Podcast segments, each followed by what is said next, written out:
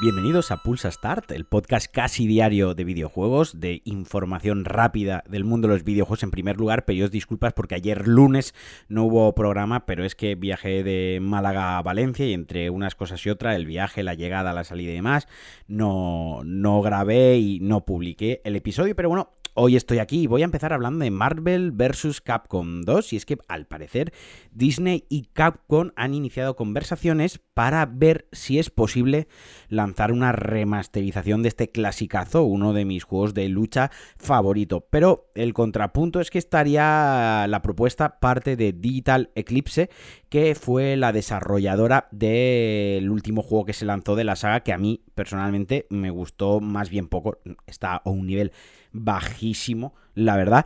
Pero bueno, os comento cómo se ha dado un poco la situación de Digital Eclipse, pues hizo una ronda de inversión, mayormente de fans, pues crowdfunding y otras plataformas, y al final se dio pues aproximadamente unos 10 millones de dólares, que no está nada mal para iniciar un nuevo proyecto. Y además a estos inversores les dio la potestad o les hizo la pregunta de, bueno, cuál querían que fuese el siguiente proyecto. Mayoritariamente todos contestaron Marvel vs. Capcom 2, ¿no? O sea, que lo desarrollasen de nuevo, hiciesen un remaster, que lo trajesen a la vida de alguna manera. Con, estas cifras, con los 10 millones de, de, crowdfunding, por así decirlo, de que habían recogido de inversión, que es una cifra, como os digo, considerable, y la opinión de esos inversores, de toda esa gente que había participado y había apoyado a la compañía, eh, se fueron y lo plantearon a Capcom para que hablase con Disney, que ya sabéis que en 2009 compró los derechos de, Marvel, son los dueños de las IPs, de las franquicias, y al final es con quien tiene que negociar Capcom, y ahí está el, tema. Al final no depende realmente del estudio, tiene que ser Capcom y Disney, que son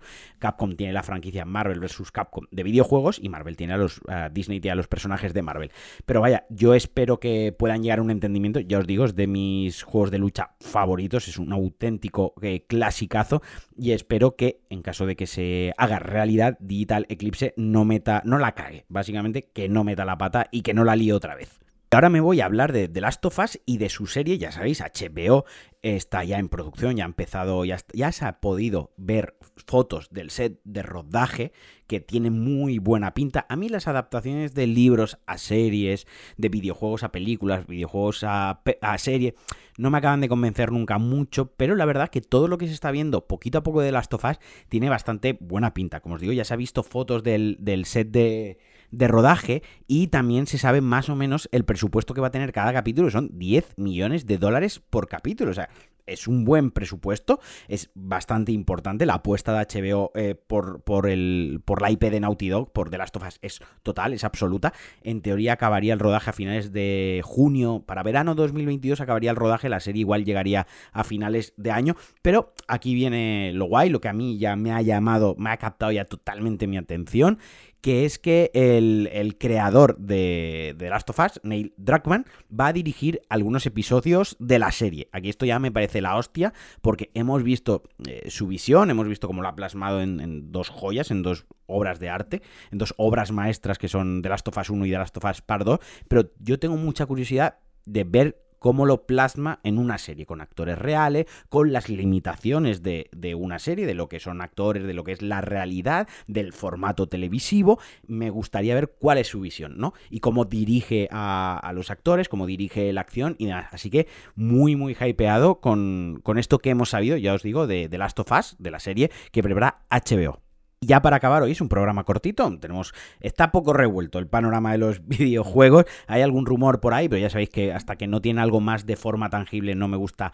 comentarlos y estaba repasando hace un rato las siempre repaso las ventas de, videojuegos semanales y demás, sobre todo en España.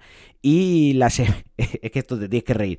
La semana del 30 de agosto al, al, 5 de septiembre, la primera semana de septiembre, los juegos físicos más vendidos en España, el número uno GTA V para Play 4. Yo os lo dejo ahí. O sea, cada uno, cada una ya que saque sus propias conclusiones.